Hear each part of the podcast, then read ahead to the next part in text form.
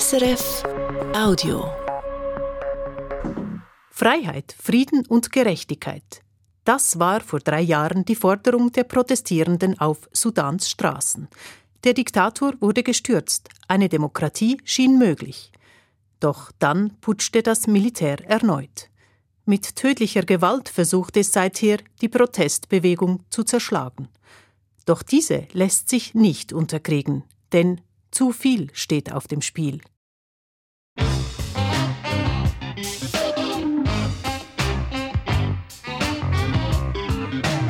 International. Eine Sendung von Anna Lemmenmeier.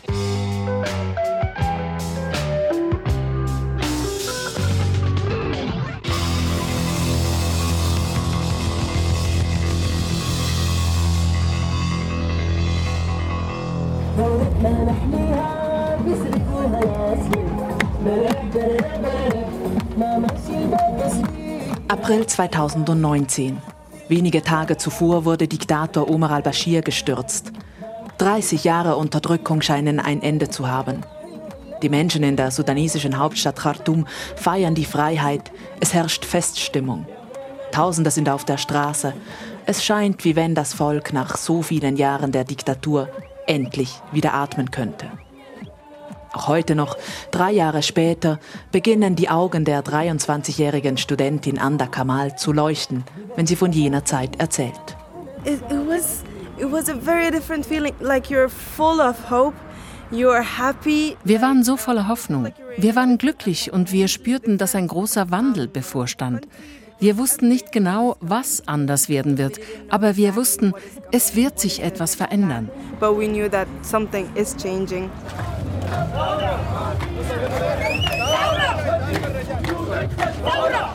Thaura, Revolution war das Wort der Stunde und wurde im ganzen Land in Sprechchören gesungen. Ebenso wie der Slogan der Revolution. Freiheit, Frieden und Gerechtigkeit. Die Revolution ist die einzige Lösung. Ein ganzes Land schien im Aufbruch. Der Diktator war weg. Plötzlich tat sich Raum auf zum Träumen. Was für einen Sudan wollen wir?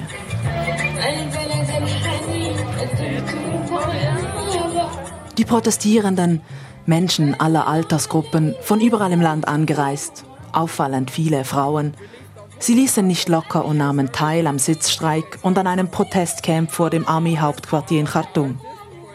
Ihre Forderung? Das Militär, welches den Diktator Bashir weggeputscht hatte, sollte ebenfalls die Macht abgeben, und zwar an eine zivile Regierung. Nach so vielen Jahren der Diktatur schien Demokratie plötzlich in Griffweite. Und ein neuer Sudan, ein Land in Frieden, in dem Menschenrechte und Menschenwürde geachtet werden. Das Protestcamp war eine Art wochenlanges Volksfest. Es war aber auch ein Ort der Diskussion, des Austausches und der Zukunftspläne. Welche Form von Regierung braucht der Sudan? Wie können all die Opfer des Bashir-Regimes, die derartige Gräueltaten erleben mussten, Gerechtigkeit erfahren? Der wochenlange Sitzstreik vor dem Armeehauptquartier hat eine ganze Generation, die nichts anderes als die Bashir-Diktatur kannte, tief geprägt. So auch die Studentin Anda Kamal that days where the hashtag Hanabnihu came, which means we will rebuild it, we will rebuild the country. Es waren die Zeiten des Hashtags Hanabnihu, das heißt, wir werden es aufbauen, wir werden das Land wieder aufbauen, auch im Kleinen. Die Leute waren so nett zueinander. Wir haben 55 Tage auf der Straße gelebt und waren glücklich. Basically, we lived on the streets for 55 days and we were happy, you know bis das sudanesische Militär wieder sein wahres Gesicht zeigte. Knapp zwei Monate nach dem Sturz von Omar al-Bashir lösten die Sicherheitskräfte den Sitzstreik gewaltsam auf. Über 100 Menschen wurden getötet, mehr als 70 Frauen und Männer vergewaltigt. Es war ein Vorgeschmack dessen, was noch kommen sollte. Zwar war das Militärregime nach dem Massaker bereit, die Macht im Sudan, wie von den Protestierenden gefordert, mit den Zivilisten zu teilen. Es folgte eine knapp zweijährige Übergangsphase. Doch am 25. Oktober letzten Jahres putschten die Militärs erneut. Das Demokratieexperiment im Sudan wurde jäh beendet. Putschistenführer General Abdel Fattah al-Burhan begründete den Staatsstreich damit, dass er einen Bürgerkrieg im Land habe vermeiden wollen. Sein Militärrat habe mehrfach versucht, mit den zivilen Kräften eine Lösung zu finden. Doch die hätte nur gegen das Militär gehetzt. Er wolle mit dem Putsch nur den Kurs der Revolution korrigieren. Ziel sei es weiterhin, Wahlen 2023 durchzuführen.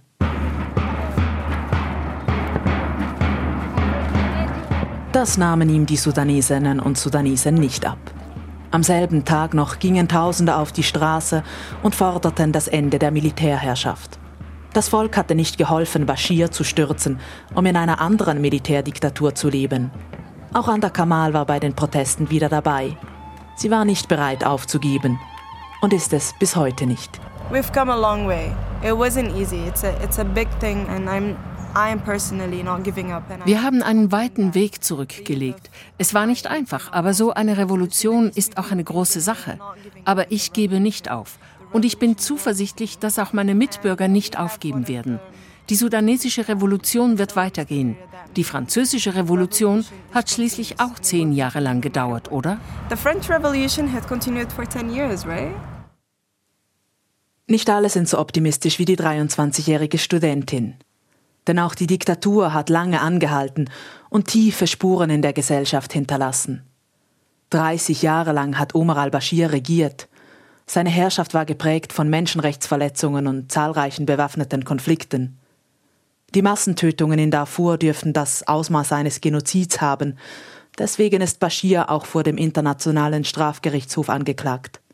Der Bürgerkrieg führte dazu, dass der Sudan auseinanderfiel und das jüngste Land der Welt, der Südsudan, entstand. Unter Omar al-Bashirs islamistischer Regierung gab es keine Meinungsfreiheit. Frauen konnten ausgepeitscht werden, wenn sie Hosen trugen. Auf Homosexualität stand die Todesstrafe. Wer sich gegen das Regime auflehnte, dem drohte Gefängnisfolter oder Tod. Darum war es auch für Gada Kadoda klar, der Diktator muss weg. Die 53-jährige Akademikerin und Aktivistin war von Anfang an dabei bei den allerersten Protesten. Am Tag nach dem Sturz des Diktators, als ausländische Journalistinnen noch nicht ins Land gelassen wurden, schickte sie folgende Sprachnachricht. We've been on the streets since December, but it doesn't seem that anyone will give up. We shall never surrender. Wir werden nie aufgeben, sagte Gada Kadoda vor drei Jahren. Heute auf dem hellen Sofa in ihrem geräumigen Wohnzimmer in Sudans Hauptstadt Khartoum tönt die Softwareingenieurin und Uniprofessorin weit nüchterner. Auch wenn sich das Land seit dem Sturz von Bashir durchaus verändert habe. There was an opening. I mean, the sanctions, having lived es gab eine Öffnung. Die Sanktionen wurden aufgehoben. Geld floss ins Land, auch Menschen. Es gab wieder internationalen Austausch in der Wissenschaft. Entwicklungszusammenarbeit. Es gab definitiv eine kurze Phase, die besser war als die Bashir-Zeit. So there, there was a kind of a, I think a much better atmosphere than Bashir time of uh, definitely. Besonders große Veränderungen erfolgten auf der internationalen Bühne. Sudan konnte nach 30 Jahren endlich seinen Paria-Status überwinden und wurde wieder in die Weltgemeinschaft eingebunden. Die Sanktionen, die seit 1995 in Kraft waren, wurden aufgehoben. Die USA entfernten das Land von der Terrorliste, auf der der Sudan gestanden hatte, weil einst Al-Qaida und Osama bin Laden hier Unterschlupf gefunden hatten. Dies alles machte es möglich, dass der Sudan nach Jahrzehnten der Isolation wieder ins globale Finanzsystem eingegliedert werden konnte. Geld floss in das wirtschaftlich am Abgrund stehende Land. Doch auch innenpolitisch brach vieles auf. Vor und nach dem Sturz von Bashir fanden Politik und Zivilgesellschaft zusammen. Die politischen Parteien, Berufsverbände und die sogenannten Widerstandskomitees, die Nachbarschaftsgruppen, die so wichtig waren für die Proteste, sie alle bildeten eine gemeinsame Koalition. Historically, it's one of the largest coalitions that happened. Es war eine der am breitesten abgestützten Koalitionen in unserer Geschichte. Doch heute, drei Jahre später, haben wir riesige Gräben in der Bevölkerung. Die Nachbarschaftskomitees und die Jugend auf der Straße wollen einen radikalen Wandel. Die politischen Parteien nicht. Das wird ein Problem. None of them really proposed radical change. So that is going to be a problem. Doch die politische Landkarte im Sudan hat sich substanziell verändert. Die Widerstandskomitees, die einst nur die Proteste organisierten, sind heute eine wichtige treibende Kraft. We never really had a big grassroots movement like this. It is exciting. Wir hatten noch nie eine solche Bewegung im Sudan. Das ist spannend. Demokratie wächst von unten. Das politische Bewusstsein der großen Masse wurde geschärft. Doch es löst das Hauptproblem nicht.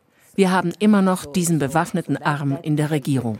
How are we going to deal with the arms? There is still that armed section who are going to hold on to the formal government. Damit meint sie, das Regime setzt auf Gewalt, wenn immer es ihm nötig erscheint. Seit das Militär mit dem Oktoberputsch die Macht im Sudan wieder ganz an sich gerissen hat, ist der Demokratieprozess im Sudan im besten Fall eingefroren oder wird gar rückgängig gemacht. Das Militärregime von General Abdel Fattah al-Burhan holt sukzessive alte Bashir-Vertraute zurück in die Regierung. Gespräche zwischen Militär und politischen Parteien bleiben ohne Ergebnis und die Widerstandskomitees, die die Demonstrierenden vertreten, sind nicht zu Gesprächen bereit, solange das Militär bei den Protesten Menschen erschießt. Und das geschieht wöchentlich. Die Sicherheitskräfte gehen mit unglaublicher Härte vor. Mindestens 95 Menschen hat das Militärregime bei den Protesten seit Oktober getötet. Das ist im Schnitt jeder zweite Tag ein Toter. Deshalb hat die 53-jährige Softwareingenieurin Garda Kadoda inzwischen zu zweifeln begonnen, ob der Straßenprotest noch das richtige Mittel sei. You know, every time two, three, however many die a day, that, that, that kind of sets you back. Wenn jeden Tag zwei, drei Menschen getötet werden, dann frage ich mich, müssen wir nicht die Strategie ändern? Sind all diese Toten, das vergossene Blut, die Revolution wert? The death, the, the blood uh, gives you that feeling that maybe we should stop. But the next day, you know, you say, no, no, no. If we stop, we're done. Doch aufgeben ist für die langjährige Aktivistin auch keine Option.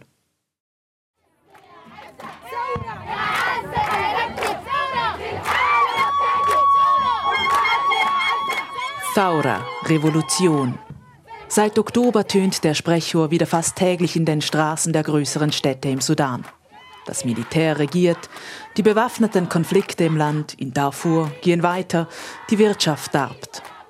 Immer wieder fehlt es an Benzin oder Brot, alles ist unglaublich teuer geworden. Wie schon 2019 sind auch heute auffallend viele Frauen bei den Protesten dabei und verlangen die Umwälzung der herrschenden Ordnung.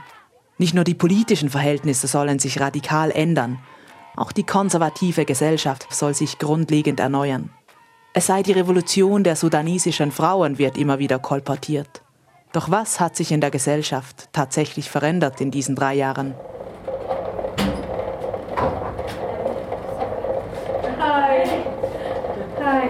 Werm Shogi kommt nach Hause in ihre WG. Die 31-Jährige ist verschwitzt. Es ist heiß in Khartoum. Der Ventilator an der Decke soll etwas Wind verschaffen in der gemütlichen Zweizimmerwohnung. Die kleine Frau mit den kurzen Locken, einem Nasenpiercing und großer Brille setzt sich aufs Sofa.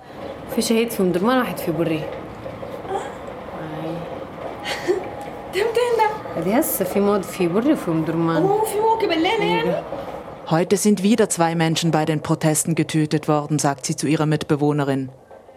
Erschossen, wie ihre Freundin Situ, deren Porträt groß auf ein weißes Tuch gesprayt über den beiden jungen Frauen an der Wand hängt. Situ, she is uh, early 20s.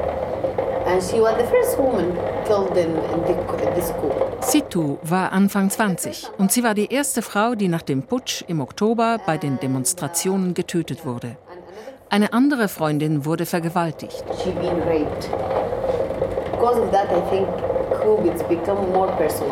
Darum habe sie mittlerweile auch einen ganz persönlichen Grund, sich gegen die Militärregierung zu wehren, meint Werm Shogi.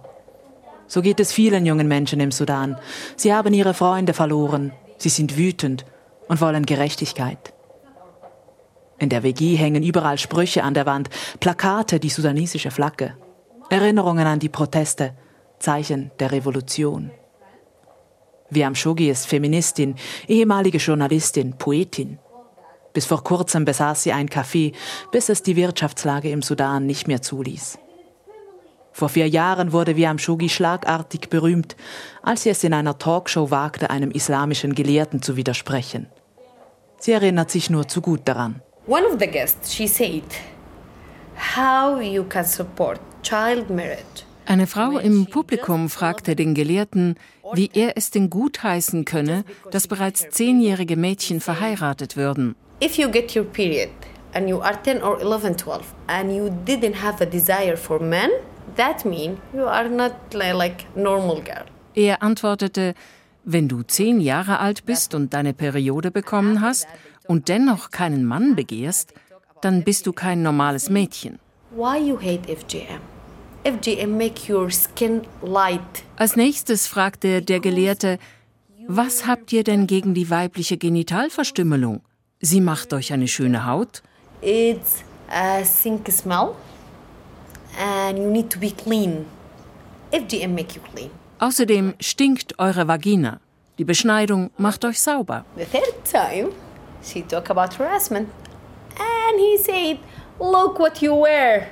You deserve that. Als der Gelehrte schließlich der Frau im Publikum an den Kopf warf, so wie sie angezogen sei, würde sie es verdienen, sexuell belästigt zu werden, da konnte sich Wiam Shogi nicht mehr zurückhalten und bot dem islamischen Gelehrten die Stirn. Die Talkshow ging viral. Fremde Menschen beschimpften Wiam Shogi auf der Straße. Sie wurde bedroht. Eine Gruppe von Männern tauchte gar mitten in der Nacht bei ihr zu Hause auf. Wiam Shogi musste das Land verlassen und kehrte erst nach dem Sturz von Bashir wieder zurück. Die erzkonservative und tief religiöse Gesellschaft im Sudan, wo jedes dritte Mädchen vor ihrem 18. Altersjahr verheiratet wird, wo neun von zehn Frauen beschnitten sind, wo Frauen ins Gefängnis gesteckt werden konnten, wenn sie Hosen trugen. Diese Gesellschaft war nicht bereit für eine junge Frau, die einem religiösen Führer widersprach. Hat sich mit der Revolution irgendetwas geändert diesbezüglich? When we start to talk, okay, we want like equal participation in politics. They say, why?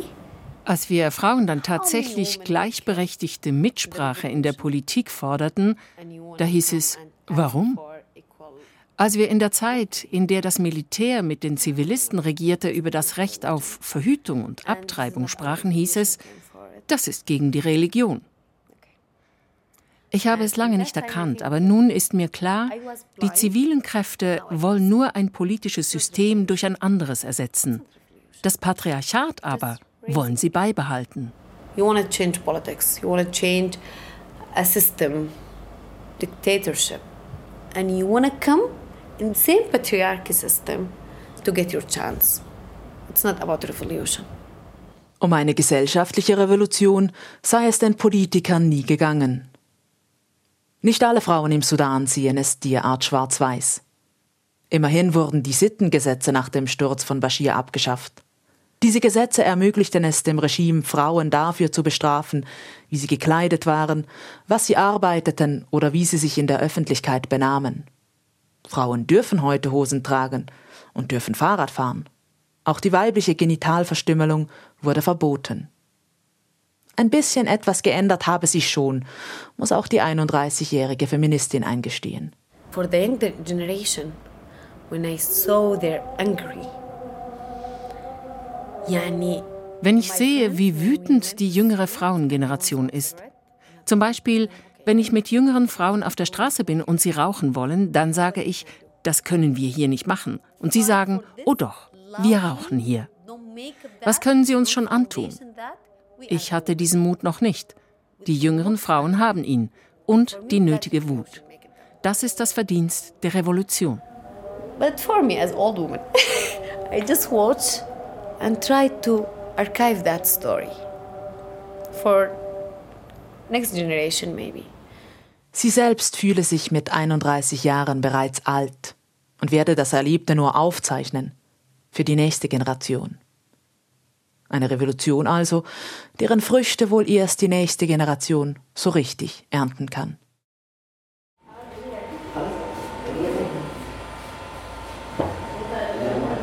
In erster Linie an die Zukunft denken auch eine Frau und ein Mann, beide in ihren Zwanzigern, die ich in ihrem Büro in Khartoum besuche. Es ist gerade Stromausfall, der Generator im Haus nebenan ist laut. Das Büro gleicht eher einer Wohnung mit Sofas, einer Küche. Kein Schild, nichts deutet darauf hin, welche Arbeit hier im zweiten Stock des unscheinbaren Hauses gemacht wird. It's 10 a.m. on the 30th of December 2021 in Omdurman, Sudan. As people gather ahead of the pro-democracy protest, the mobile networks in more than 17 cities are cut. Die beiden sitzen vor dem Computer und zeigen ein Video. The Sudanese archive verified videos from Omdurman that appear to show security forces using gunfire to disperse protesters. Ihren richtigen Namen möchten sie lieber nicht nennen. Nennen wir sie also Khalid und Amal. But the death toll continues to climb. So, for example, we do this type of videos just to, you know, to to show people what happened that day. Wir machen solche Videos, sagt Amal, damit die Welt weiß, was im Sudan geschieht. Amal und Khalid arbeiten für die Sudanese Archives. So we gather the violent content that is spread online. Wir sammeln all die Videos und Fotos, die Menschenrechtsverletzungen dokumentieren, im Netz. We focus on the violent content, so we monitor human rights violations. Seit Beginn der Proteste gegen Omar al-Bashir sammelt die Organisation Daten und Beweismaterial. Mitarbeitende filmen selbst an den Protesten, vor allem aber sichten, überprüfen, archivieren und analysieren Khalid und Amal stundenlang Inhalte, die Bürgerinnen und Bürger auf Facebook, Twitter oder WhatsApp verbreiten. Mittlerweile hat das Team mehr als 260.000 Videos und Fotos archiviert. Eine langwierige, aufwendige und emotional anstrengende Arbeit. Jedes Detail müsse erkannt, überprüft und eingeordnet werden, erklärt Amal. So this video is really short, but it shows a lot. So, for example, this is like six second video, so it's hard. So we heard the uh, gun sound. Wo wurde das Video aufgenommen? Wie viele Soldaten oder Milizen sind zu sehen? Welche Uniform tragen sie und welche Waffen? Was hört man? So rekonstruieren die Mitarbeitenden der Sudanese Archives all die Gewalttaten, die die sudanesischen Sicherheitskräfte an den Protestierenden verüben. Daraus fertigen sie kleine Videos für die sozialen Medien, damit diese Vergehen ans Licht kommen. Noch viel wichtiger aber sei es, Beweise zu sammeln für Gerichtsprozesse, sagt Khalid. What happening here in Sudan is, is horrible and hard to believe you didn't see. Was hier im Sudan passiert, ist grauenhaft und schwer zu glauben, wenn man es nicht mit eigenen Augen gesehen hat. Wir müssen diese Verbrechen beweisen können. Bis jetzt konnten die Verantwortlichen für all die Gräueltaten in der Geschichte des Sudans nie belangt werden. Now we have the media, now we have pictures, now we have new tools to, to prove this and to make him responsible of what have they, they done. Mit den Smartphones und den sozialen Medien hätten sie nun endlich die Werkzeuge, um vor Gericht die Verbrechen beweisen zu können und die Verantwortlichen zur Rechenschaft zu ziehen. Das Material aus den Sudanese Archives wurde bereits in einem Gerichtsfall im Sudan als Beweis verwendet. Doch auch die Drahtzieher sollen für ihre Verbrechen einst belangt werden. Allen voran die jetzige Militärführung, General Abdel Fattah al-Burhan und Mohammed Hamdan Daglo, auch Hemeti genannt. Denn schließlich sei der Slogan der Revolution Freiheit, Frieden und Gerechtigkeit, so Khalid. Wie für die meisten Sudanesen in seinem Alter sei für alle im Team das Gelingen der Revolution auch persönlich enorm wichtig, unterstreicht der junge Mann. It's, uh, it's uh, very meaningful for us, this revolution. And what are we working here in Sudan for? This is our obligation to do for the next generations of Sudan. Das sind wir der nächsten Generation schuldig. Wenn wir heute aufgeben und die Militärs einfach schalten und walten lassen, dann wartet nichts Gutes auf den Sudan.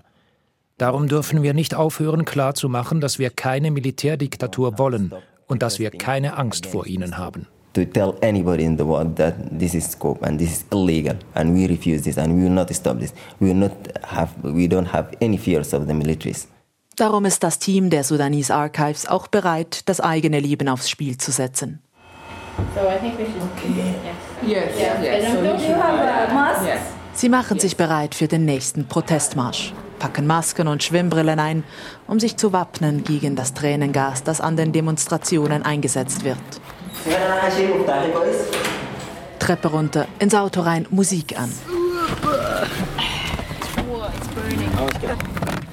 We are always opening the, the revolution songs.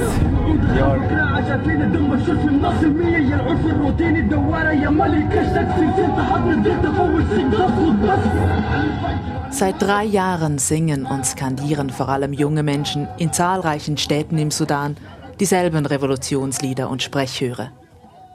Bis jetzt ist der erhoffte große Wandel ausgeblieben. Und dennoch bleiben viele Sudanesinnen und Sudanesen dran. Die Hartnäckigkeit und Ausdauer trotz all der Todesopfer ist beeindruckend. Doch den Protestierenden im Sudan ging es von Anfang an nicht nur darum, den Diktator Omar al-Bashir zu stürzen, sondern um einen grundlegenden Wandel der Gesellschaft. Freiheit, Frieden und Gerechtigkeit sind keine leeren Worte. Dass die Widerstände in der konservativen und von Diktatur geprägten Gesellschaft groß sein würden, das waren sich die Protestierenden immer bewusst.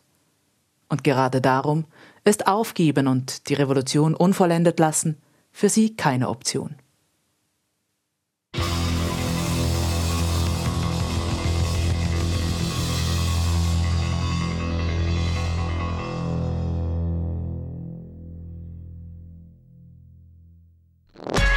Das war ein Podcast von SRF.